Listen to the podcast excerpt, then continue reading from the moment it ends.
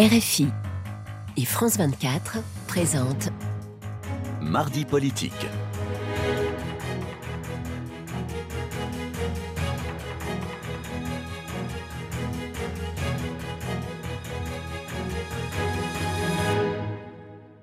C'est l'heure des mardis politiques sur France 24 et RFI. Bonsoir Frédéric Rivière. Bonsoir Rosine, bonsoir à tous. Et ensemble, nous recevons Laurent Marcangeli. Bonsoir. Bonsoir. Vous êtes président du groupe Horizon, le parti d'Édouard Philippe à l'Assemblée nationale. Vous êtes député de Corse du Sud. Et merci d'avoir accepté no- notre invitation. C'est à vous. Alors, on attend la nouvelle salve euh, de secrétaire d'État et donc la formation du gouvernement euh, complet. Euh, sous Elisabeth Borne euh, figuraient trois euh, ministres issus de, votre formation euh, politique, dont Christophe Béchu qui a été euh, reconduit euh, sous Gabriel Attal. Souhaitez-vous euh, le même nombre euh, de ministres Euh, Si ce n'était pas le cas, est-ce que euh, comment ce serait vécu? D'abord, je veux dire une chose, c'est que depuis un an et demi maintenant, euh, le groupe que je préside, qui est euh, partie intégrante de la majorité présidentielle, a tenu bon. Il a tenu bon euh, pendant la bataille des retraites, il a tenu bon à la fin de l'année euh, concernant la réforme de l'immigration. Et Vous voulez dire qu'on a été loyaux? Je pense que nous avons été dans une loyauté, dans une forme de sérénité également, à chaque fois qu'il y avait des débats qui pouvaient agiter la majorité, qui, à mon avis, nous place plutôt bien. Donc une loyauté, ça se récompense. Dans ma vie, oui, je pense, euh, en tout cas, euh, dans ma vie personnelle, j'ai toujours euh, préféré euh, récompenser euh, les gens loyaux, les gens qui bossent, euh, et les gens euh, qui euh, sont là quand on a besoin d'eux. Bon, on a- l'appel du pied est, est assez limpide. Euh, votre groupe, euh, Laurent Marcangeli, compte euh, un peu moins de 30 députés, euh, mais sans vous offenser, je ne suis pas sûr au fond que les, Français connaissent vraiment votre mouvement, connaissent vraiment Horizon, euh, qu'ils sachent ce que vous défendez. Euh, au fond, c'est quoi la ligne politique d'Horizon? Où vous situez-vous entre Renaissance, vous avez dit nous sommes une composante très claire de la majorité, mais où vous situez-vous donc entre Renaissance, le MoDem et peut-être aussi par rapport, mettons, aux Républicains? Je vais être honnête avec vous, je vais rebondir. Je ne pense pas que les Français, euh, dans leur grande majorité, connaissent bien euh, les euh, mouvements politiques qui composent la vie politique française. Ils connaissent les mouvements les plus historiques. Ils mais connaissent le pas. Parti socialiste, ils connaissent les Républicains, ils connaissent Édouard Philippe peut-être ils connaissent le Rassemblement Mmh. national. Peut-être un, un Ah peu ils Édouard connaissent Philippe. Édouard Bon, Philippe. Voilà, mais donc on va, on va, on va aller sur l'essentiel. Oui. D'abord, un parti politique, c'est une incarnation. Il s'avère qu'Édouard Philippe a été Premier ministre de la France pendant trois ans, et je ne pense pas que. On trouve beaucoup de Français qui ne connaissent pas Édouard Philippe. Ouais. Ça, c'est la première chose. La deuxième chose, sur nos idées, eh bien, euh, je dis que nous sommes issus, pour la plupart d'entre nous, euh, du centre droit. C'est déjà euh, une forme de positionnement en soi, euh, que nous avons fait le choix de soutenir l'action du président de la République, certains dès 2017, Ouais.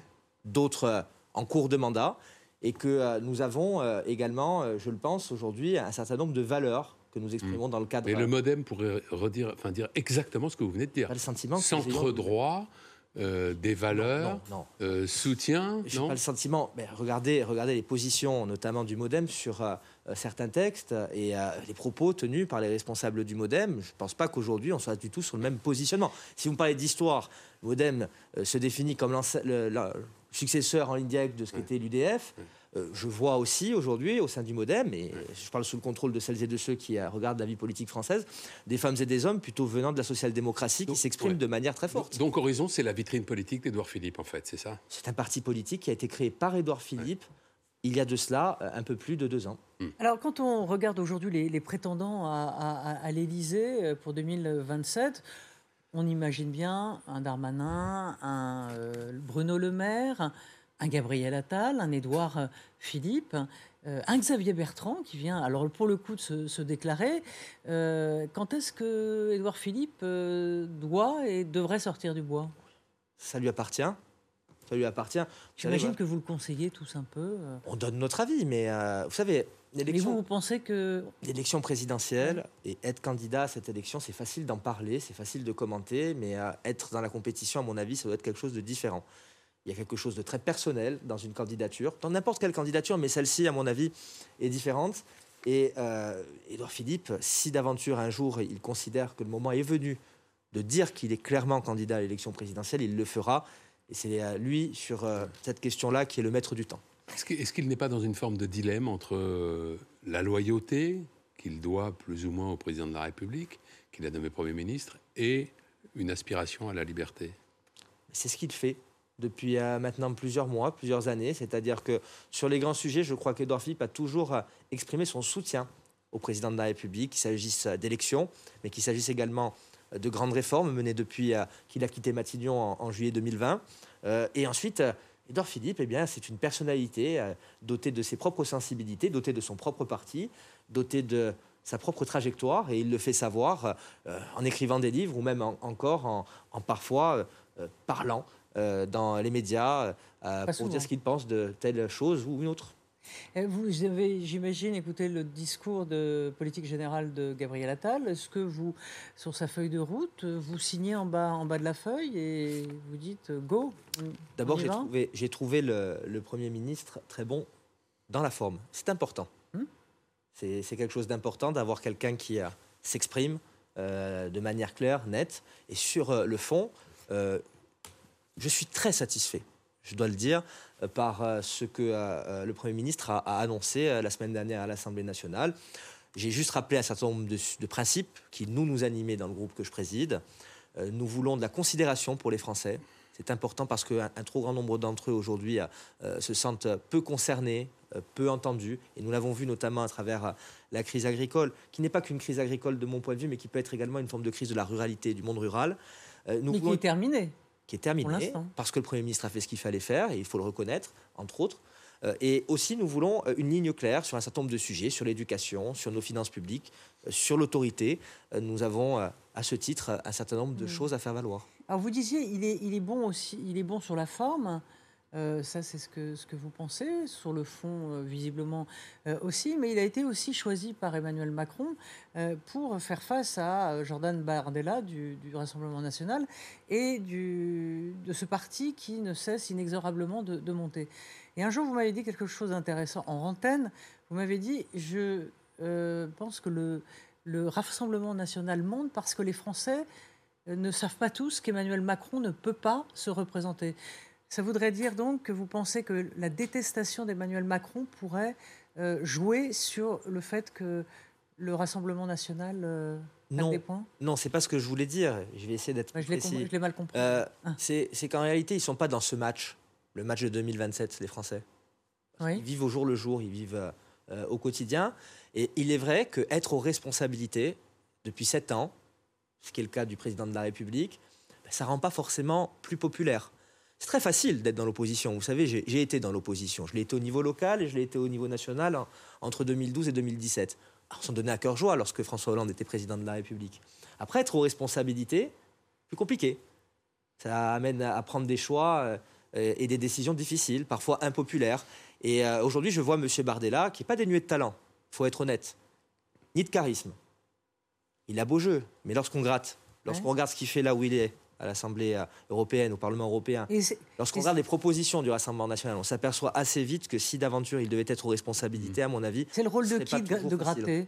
Des politiques pour euh, les décrédibiliser vous aussi, La presse aussi La presse, les gens qui sont là pour informer. Après, les politiques doivent faire un travail. Si on est là que sur du buzz et, essayer de cogner comme des sourds, évidemment, euh, ça ne va pas être un débat particulièrement audible et intéressant pour nos compatriotes. En revanche, si on regarde véritablement le fond de pensée et l'action, parce que je pense aussi qu'on doit être jugé sur nos actions, il s'avère que M. Bardella, depuis 5 ans, est député européen, il faut regarder. Il y a eu déjà des comparaisons qui ont été faites par rapport à d'autres députés européens français. Je pense que ça parle, ça parle facilement, tout ça. Et puis ensuite, vous avez le programme, le projet. Je pense que le Rassemblement national n'est pas encore très crédible sur un certain nombre de sujets. Vous avez dit, euh, Laurent Marcangeli, que vous aviez apprécié le discours de politique générale de Gabriel Attal. Euh, qu'est-ce que vous en avez retenu finalement? Quel est selon vous le point fort de son discours, celui sur lequel vous l'attendez en priorité? Il y a eu un, sujet, celui de l'autorité, qui a été euh, évoqué et qui a suscité euh, des réactions très positives dans l'hémicycle, notamment sur la justice pénale des mineurs. comment, comment être sûr qu'au moment où il dit euh, il faut de l'autorité, tu casses, tu répares, tu hum. salis, tu nettoies, tu ne respectes pas l'autorité, on te l'apprend à la respecter Comment être sûr que ça n'est pas juste de l'incantation, ça?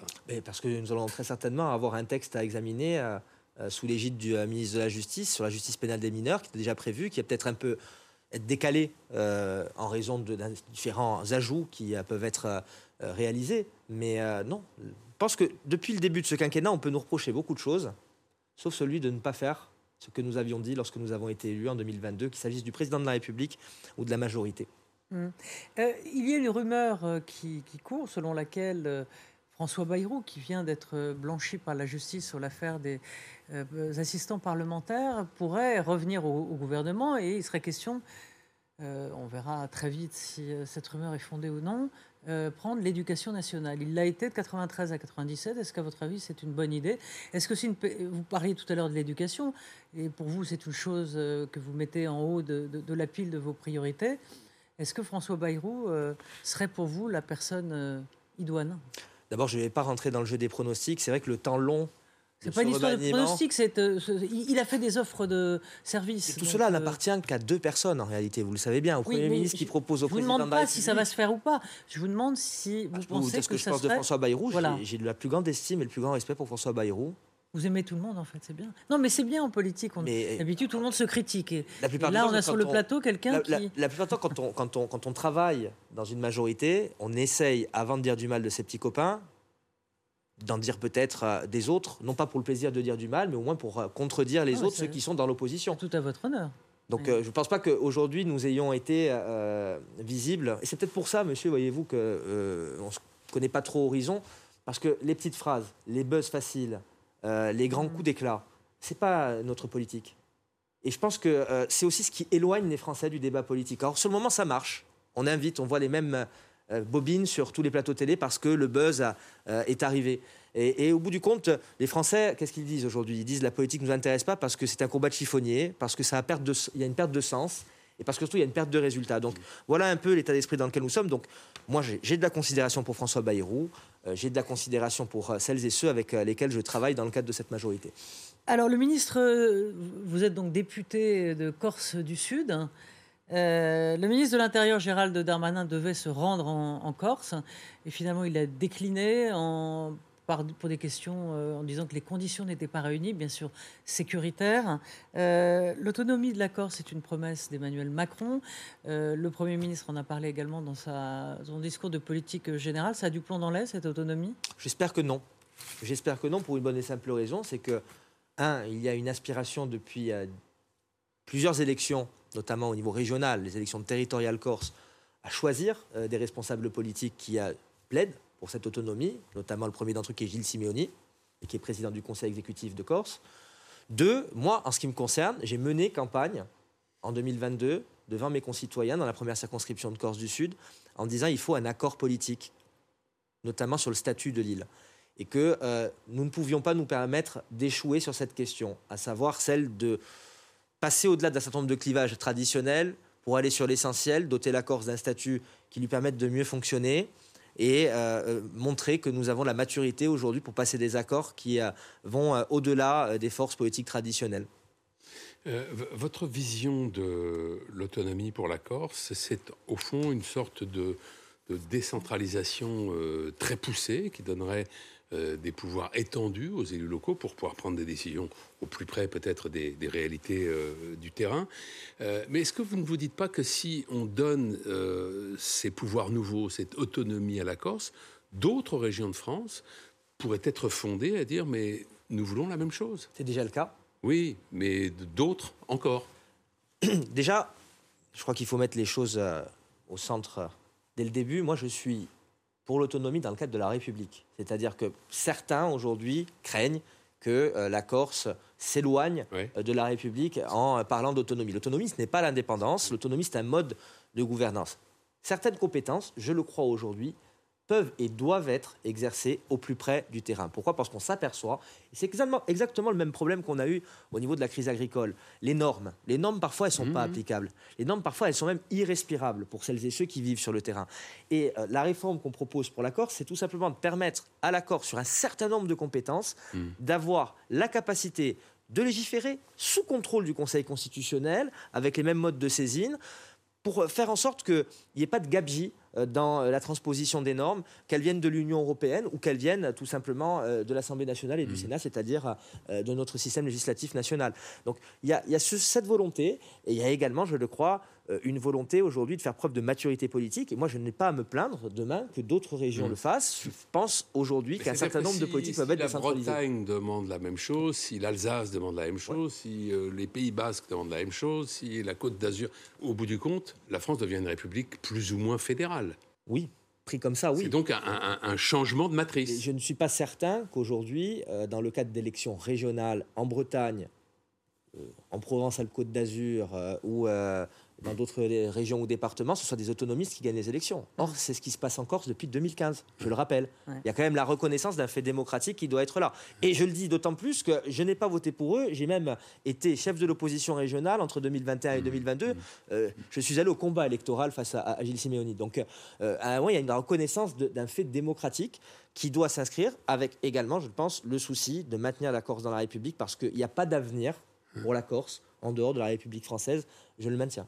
La présidente. Oui, pardon. Ah, je vais juste. Euh, vous pensez que c'est une erreur de la part de Gérald Darmanin de ne pas s'y rendre euh, C'est repousser euh, s'inédier ou Non, non. je crois que le, ministre s'implique vraiment beaucoup sur ce dossier depuis deux ans. D'accord. Et, Donc il n'est pas suspectable. il n'est pas, il n'est pas, il n'est pas nécessaire, selon moi, de faire des visites sur le terrain, pour pouvoir travailler sur les sujets, sur les questions qu'on soit élu de la Corse ou qu'on soit euh, membre du gouvernement, Gérald Darmanin a toute ma confiance euh, dans le cadre de ce projet. on pourrait dire, comme euh, vous savez, dans les, les, bronzés font du ski, à un moment, il faut conclure, non? Ah bah oui. Je pense vraiment. Claude Duss. Alors, écoutez, mais, vous savez que ça, ça, ça, s'adresse pas. elle, va très bien. Elle va très bien l'histoire. Moi, ça, ça, pour moi, ce que vous venez de dire, ça s'adresse pas qu'aux ministres. Oui. Ça s'adresse aussi aux élus de la Corse. Et à un moment, il faut arrêter de tergiverser. Il faut qu'on ait un accord politique. Ouais, il faut conclure. Je suis d'accord avec vous. Euh, euh, rapidement, Laure Marcangeli, euh, la présidente de la Commission européenne a proposé aujourd'hui de retirer le projet de règlement sur l'usage durable des pesticides qui prévoyait d'en réduire l'usage de 50% d'ici à 2030. Est-ce qu'il faut aujourd'hui être moins exigeant sur les questions environnementales pour répondre à, l'inquiétude et aux difficultés des agriculteurs? D'abord, je vais m'inscrire en faux sur une petite musique qu'on a pu entendre de ci, de là, euh, dans le cadre des euh, négociations que le Premier ministre et le gouvernement ont, menées euh, lors de la crise agricole. Nous n'avons pas abdiqué de nos ambitions en matière de protection de l'environnement et de protection de la santé publique pour plaire mmh. à qui que ce soit. Pourquoi? Parce que j'estime que ce serait une faute de génération, profonde. Et, je pense que surtout... Il nous reste peu de temps, mais est-ce qu'il faut tout de même peut-être, je sais pas, ralentir le rythme enfin... Ce que je crois en priorité, c'est que nous devons cesser de surtransposer. Ce que je crois, c'est que parfois vous avez des, décisions à Bruxelles qui sont prises et que dans nos administrations, nous les surtransposons. Merci, merci Laurent Martin. Merci à vous. Merci, beaucoup d'être venu sur le plateau de France 24. Merci Frédéric. et un grand merci à Flore Simon et à Sigrid Azeroal et à toute l'équipe technique pour avoir euh, préparé cette émission. À très vite.